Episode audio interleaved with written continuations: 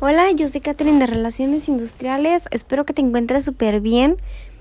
Esta vez vengo a platicarte sobre un libro, ahora sí que realmente interesante, eh, que no nos va a hablar ni de ninguna historia, ni de ningún amor, romance, drama. Bueno, creo que todo está involucrado en nuestra persona, pero ahora sí que el libro nos va a describir a nosotros mismos como mexicanos. Eh, Psicología del Mexicano por Rogelio Díaz nos habla de todo lo que en conjunto tenemos como mexicanos, de todo lo que ahora sí compartimos como, pues como raza, vaya. Eh, creo que todos hemos dado cuenta en películas, en series, en la vida personal, en pláticas, en conocidos, en que fulanito te vio y te dijo de que nos identifican a los mexicanos súper rápido. No hay cosa que no hagamos que no digan una persona extranjera, él es mexicano. Ya sea por nuestra forma de hablar, por nuestros pensamientos, nuestros comportamientos, por todo que nos vamos a conocer súper rápido. Rogelio nos habla de que como mexicanos, como personas, tenemos diferentes etapas. Y, y ahora sí, oye, que no vamos a hablar del el libro como tal, sección tal, artículo tal, en la parte tal y este subtítulo, no. Vamos a hacer una plática en general de lo que es este libro y, y vaya que de forma resumida va a quedar bastante razonable. Eh, nos habla primeramente de la obediencia y vamos a comenzar por ahí porque es la parte en donde nosotros somos niños, en donde aún somos obedientes, no somos autónomos y vaya que es la parte yo creo que más bonita del mexicano. Es cuando ahora sí vaya que, como bien decimos aquí, no la hacemos de pedo. Eh, aquí es donde aún, aún tenemos control. Aún nuestros padres nos van a controlar, aunque nos enojemos, aunque hagamos berrinches. Como todos sabemos, los niños son bastante berrinchudos y tienen en particular eso que los hace ser ahora sí latosos. Este Claro, no a todos, ¿verdad? Ni en todo momento. Como dicen las mamás de aquí en México, los niños son una bendición. Así que no vamos a decir nada malo de ellos, pero de aproximadamente desde que naces hasta que tienes 12 o 13 años antes de entrar a la adolescencia, sabemos que los niños son conformes. O sea, tienen una baja estima, o se podría decir más bien alta estima, de lo que la mamá, el papá o su autoridad le dice.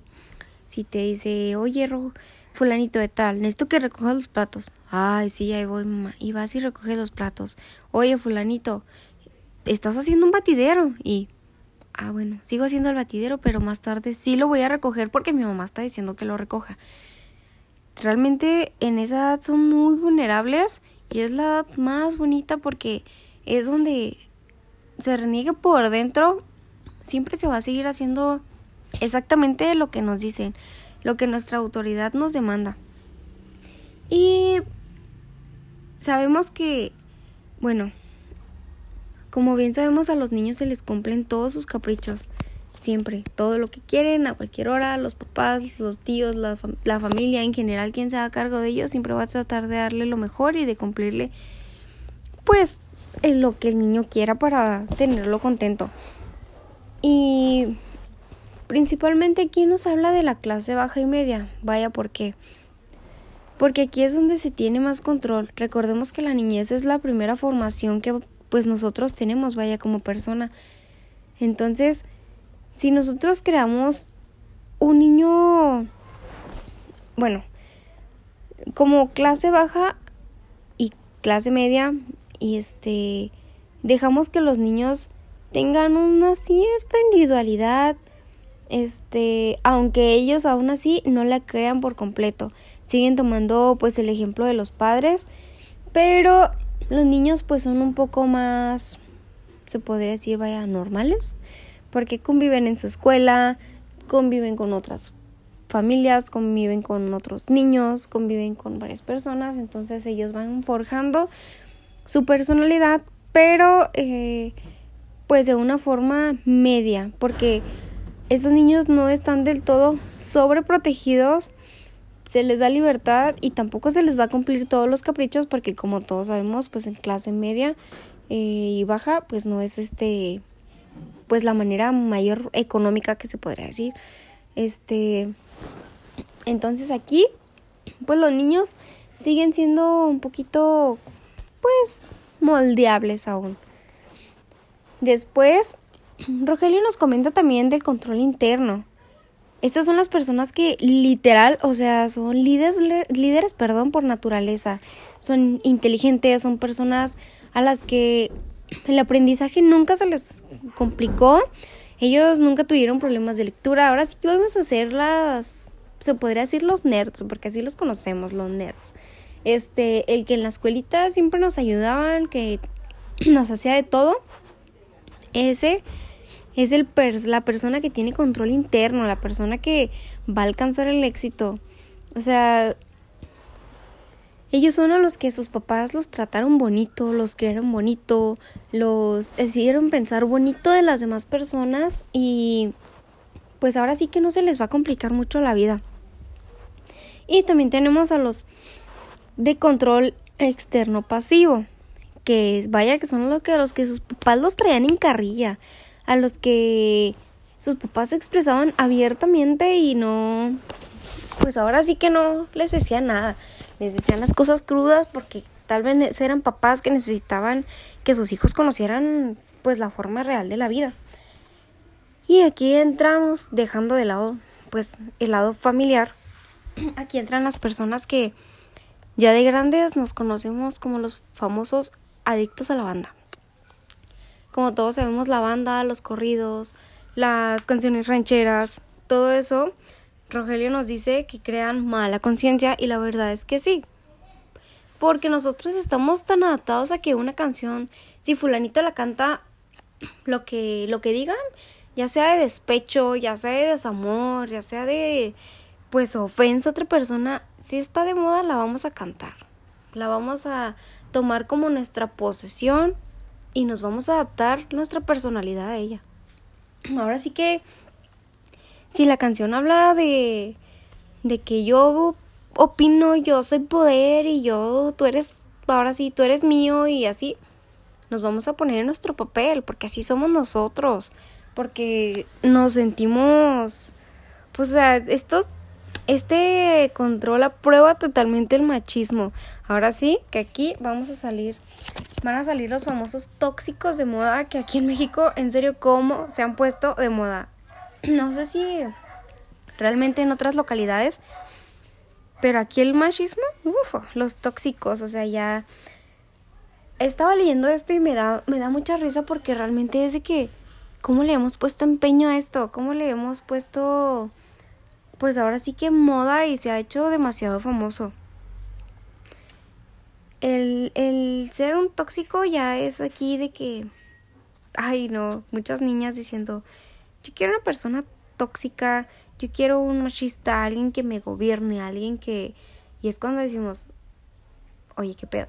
o sea, en México se ponen de repente unas personalidades tan, no sé, ahora sí que como dicen, todos está top.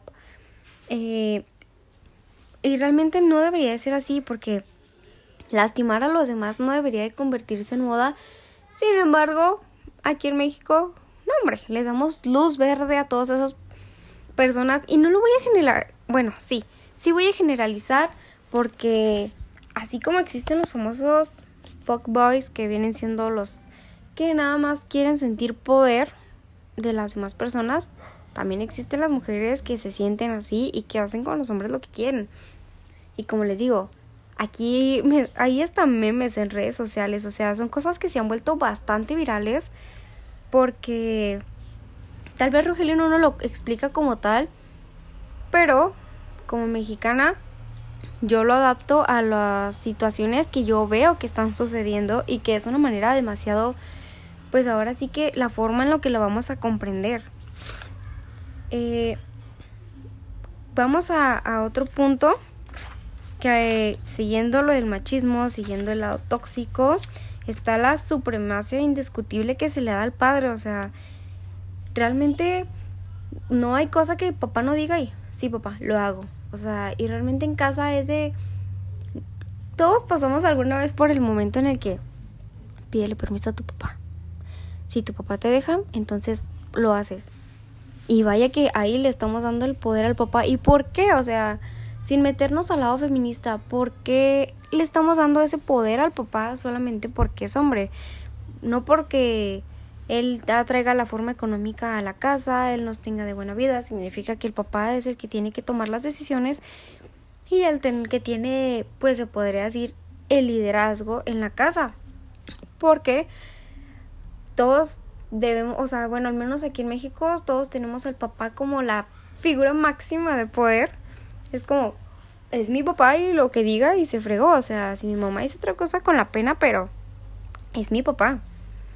Y también vemos a la madre como que hace un absoluto sacrificio. Es como que, ay, es mi mamá y la mamá siempre tiene que hacer el aseo y la mamá siempre tiene que cocinar y la mamá siempre tiene que lavar y la mamá siempre tiene que atender a los hijos y la mamá tiene un sacrificio, la vemos como que es que pobre de mi mamá, o sea, siempre nunca falta algún comentario en el que dicen, es que pobre de su mamá.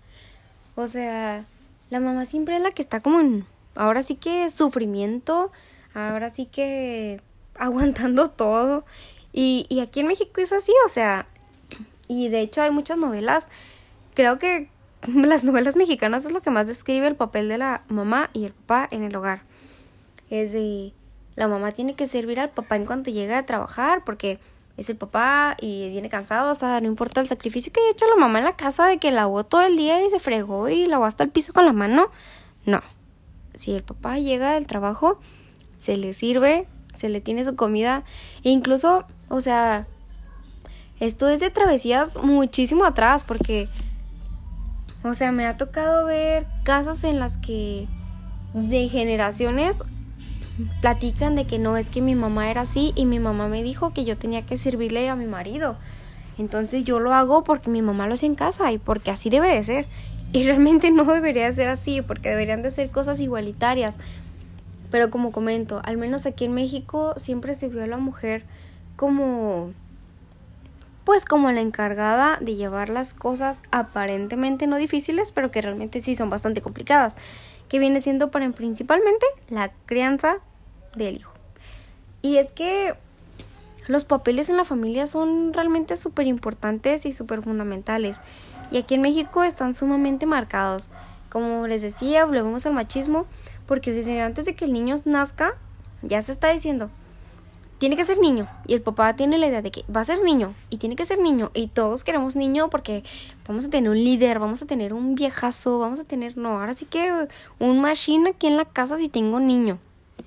Y sin en cambio si tiene niña es de que, híjole, se te viene la gastadera, híjole, vas a batallar mucho con ella y si sale embarazada, y si se queda solterona, y si nunca se casa y se vuelve... No, no, no. Para la mujer hay demasiadas etiquetas. Aunque aquí no estamos haciéndonos... No estamos queriendo ver a la mujer como victimizada. Porque... Deja de destacar, perdón, que la mamá también tiene súper, súper adoración. O sea, si vemos un 10 de mayo a la mamá es como que el atributo mayor. y de hecho, es que hasta la iglesia, la religión nos lo ha hecho ver como la Madre Suprema, al menos en el modo católico, como todos sabemos, la Virgen María es, hombre, amada por todos porque es la madre de todos. Y realmente es que, bueno, yo no, yo no sé por qué adaptaron ese, a esa viva imagen de que una temporada es la mamá es el mayor atributo, la mamá es lo más preciado, pero el resto del año no lo es. Y, y es que no sé, los mexicanos adaptamos, o sea, le pusimos ahora sí que un índice y un instructivo a la personalidad que tenía que tener cada persona en su familia. Y, y como les decía, México somos los principales criticones, y lo voy a decir bien, y como tal. Este, y aquí este adaptamos bueno, como les había comentado, la mamá siempre va a ser la, la víctima, la responsable y pues pobrecita de la mamá, ¿verdad? Pero ahora sí que ella es la que va a tener casi la culpa de todo. Que si no hay ropa limpia en la casa es porque mi mamá no lavó. Que si no hay comida es que la mamá no hizo comida. Es que no fue el mandado. Que si el niño se porta mal, salió rebelde, hizo esto, hizo lo otro, es un canijo, es que la mamá lo creó así. Porque ellos nunca van a decir, ay, es que el papá lo hizo de esta manera. Ay, es que el papá, siendo que desde chiquitos, como lo comentamos al inicio, nosotros crecemos a semejanza de nuestros padres, cosa que no siempre se ve. Va, como cambiando de tema, dejando a un ladito a los papás, vamos a dejarlos descansar. Hay muchas motivaciones en el trabajo para los mexicanos. Y esto lo voy a explicar de una manera muy simple con la pirámide de Maslow. La primera parte de la pirámide son las necesidades fisiológicas, que son las que todos conocemos que son las que conforman nuestro cuerpo, o más bien son las que nuestro cuerpo nos pide que se realicen para, pues, vaya que poder vivir. Que viene siendo respirar, alimentarnos de una manera saludable, deliciosa, obviamente también, pero más que nada, alimentarse sanamente, tener las horas de sueño adecuados, ir al baño, estar limpios, eh, porque parece que no, pero son cosas bastante esenciales. Bueno, de hecho, son esenciales, no son bastante, son esenciales como tal. Y luego seguimos con la seguridad, que principalmente un mexicano, híjole, pero no sé por qué Diosito nos hizo las personas más seguras del mundo y somos tercos de nacimiento. O sea, literal de que si algo está mal, con la pena, pero, o sea, no, y vamos a verlo de una manera muy simple, la motiva de la forma de la motivación económica. Aquí decía una pregunta súper importante. Rogelio dice, le hice una encuesta que realizó, preguntó, ¿crees que 5 millones de pesos arreglarían tus problemas? A lo cual el gran porcentaje de la encuesta contestó que sí. Y es que esto lo hemos visto Aquí está de manera psicológica, de manera en estudio general. Pero es que realmente hay hasta memes de eso. Ahorita en la actualidad hay muchas imágenes en redes sociales que dicen, creo que solamente me hacen falta 5 millones de pesos para poder ser feliz. Ay, si tuviera tanto dinero y lo podría hacer. O sea, vemos la parte económica tan importante y claro que lo es, ¿verdad? Porque tener dinero es calidad de vida y dicen que el dinero no trae la felicidad, pero en parte sí. Porque de ahí nacen nuestros viajes, nuestra ropa nueva, nuestros gustos, que como nos amamos dárnoslos. Porque aquí en México tenemos la frase, bueno, hay, mucha, hay muchas partes en las que dicen, ¿cuál es la frase que utilizas antes de hacer un gasto? O sea, y todos decimos, para eso trabajo. Típica frase, para eso trabajo, eh, para eso me levanto temprano, para eso, ahora sí que para eso me chingo, porque es una palabra súper viral aquí en México que lo utilizamos para todo. Y es nuestra principal expresión. Entonces, volvemos a lo mismo, la motivación económica, independiente de la familia y la salud. Porque siempre decimos la familia lo es todo, la familia lo es todo, pero el dinero rompe familias, ha pasado. Y la salud es una, bueno, vaya que cuestión súper importante, ¿verdad? Todos aquí dicen, si hay salud, lo hay todo. Pero déjenme decirles que no. Sí es indispensable que se tenga como tal una estabilidad económica, una, pues ahora sí que amor para poder estar felices y salud. Porque si tenemos salud, felicidad y estabilidad económica, lo tenemos todo. Aunque no tengamos los millones de pesos, lo tenemos todo. Ya con eso nos podemos dar una vida digna en la que cada quien pues va, va a estar motivado, va a estar feliz y va a estar conforme. O a lo mejor no conforme porque realmente no debemos de ser conformistas, pero en México sí lo somos con nuestro día a día. Están las necesidades sociales, que viene siendo la amistad, el afecto, la intimidad. Y es que los mexicanos en serio que tenemos, no sé, ¿Qué nos, nos dieron cuando nos crearon? que necesitamos tener afecto, o sea, necesitamos tener una amistad. Somos amigos de medio mundo y es que aquí nos conocemos entre todos, vaya, y somos requete buenos para hablar. O sea, la, el habla se nos dio como arte de Dios y, y es algo que como tal lo tenemos. Hablamos mucho, mucho, mucho. De ahí viene la super habladera. Y creo que a todos en alguna vez, bueno, no a todos, porque no, no, no voy a generalizar, pero es que de la habladera nos solió fanfarronear a lo máximo, porque los mexicanos tenemos un gran sentido del humor. O sea, nos reímos hasta de nosotros mismos con tal de seguir la plática con otra persona, con tal de seguir motivando el habla, con tal de que nadie nos calle. Y ahora sí que, que no estamos en estado de ebriedad, ¿verdad? Porque la habladera nos sale hasta por los codos, como bien decimos aquí. Y la estima, que ya es el éxito, es la confianza que tenemos sobre nosotros mismos, el reconocimiento que se nos da, porque creo que todas las personas nos encanta que nos reconozcan las cosas que hacemos bien. Y si tenemos las tres estándares de la pirámide de abajo, los que ya habíamos mencionado, se nos va a reconocer y eso nos va a crear confianza en nosotros mismos.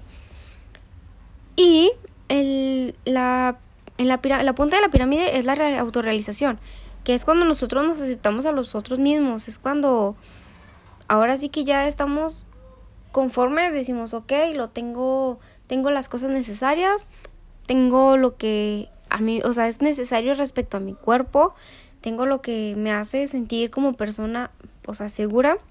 Entonces nos aceptamos y aquí es donde ya sentimos que nuestros problemas están un poco más bajos. Y aquí es donde volvemos a nuestra pregunta. ¿Crees que 5 millones de pesos arreglarían tus problemas? Y la verdad es que no. No lo harían, aunque muchos digan que sí, porque si no tenemos salud, si no tenemos afecto, si no tenemos con quién compartir ese dinero, ahora sí que realmente la cuestión económica queda de lado. Y eh, el amor y el poder son principales Ahora sí que los unos, amarnos los unos a nosotros, pues es una expresión que, que nos va a dar, nos va a hacer sentir poder. Y como bien dije ahorita, los mexicanos necesitamos sentir poder en todo momento para sentirnos ahora sí que importantes. Eh, los, bueno, vamos a decirlo de una forma tan gráfica como mexicanos. Las mamás y los papás generan y muestran el amor de una manera tan, ahora sí que extraña, porque le festejan hasta las cosas malas a los niños chiquitos. Ah, bueno, en general, ¿verdad? Pero cuando estamos chiquitos, todos hemos pasado por la típica situación en donde el niño chiquito dice su primera mala palabra. Y ahí van los papás a festejarle y a contarle a fulanito, a sotanito, a Juan López, a la tía, y hasta, y hasta los graban. O sea, mía, mi amor, dijo su primera palabra mala. Y ahí van todos emocionados a platicarles.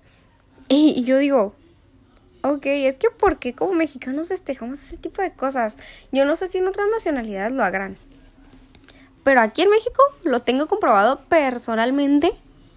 He estado ahí como tal experiencia que los papás son, no hombre, demuestran su amor a veces en las maneras en las que no deberían, porque ahí va cuestión de, ahora sí que de Ahí se va forzando nuestra actitud.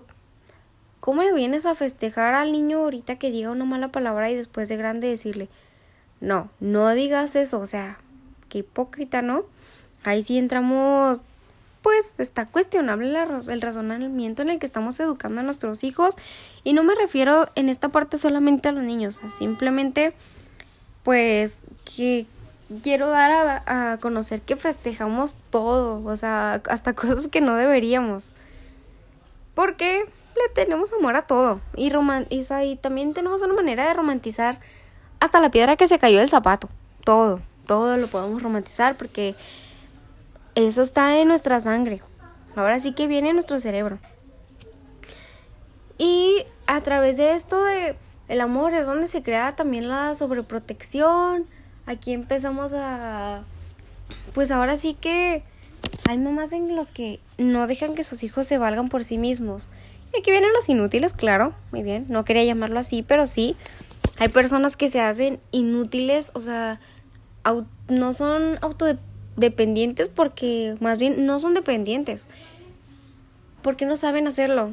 Porque no saben hacer algo por sí mismo, porque la mamá nunca lo enseñó a trabajar por miedo a que le pasara algo. La mamá nunca le dejó salir, nunca le dejó tomar un autobús, nunca la dejó ir a la tienda, nunca la dejó manejar su dinero, nunca la dejó conocer más personas por miedo a que les pasara algo. O sea, yo entiendo que está bien que ames y que cuides.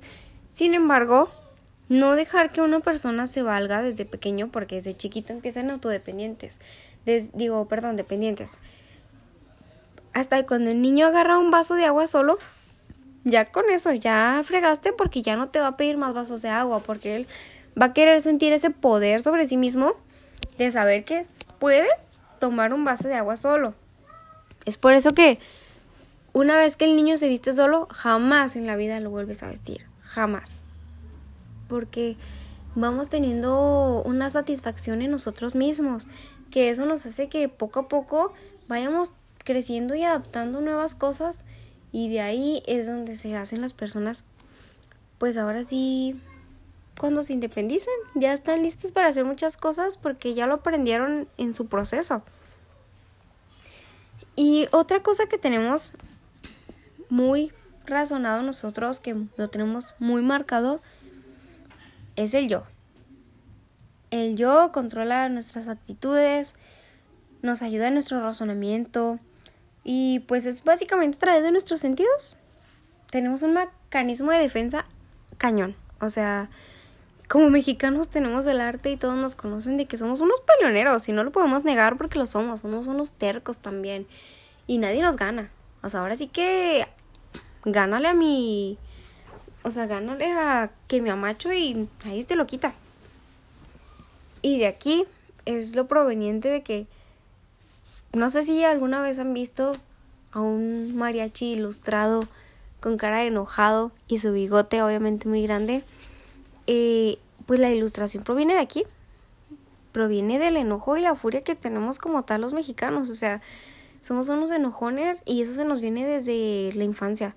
O sea, desde que creció, ay, es bien bilioso el niño, ay, es bien berrinchudo. Y cuando somos adolescentes, contestamos a todo, queremos que siempre se haga lo que nosotros decimos, y, y así sucesivamente. O sea, y no se diga la etapa de la prepa porque, híjole, ahí sí se viene un problemón.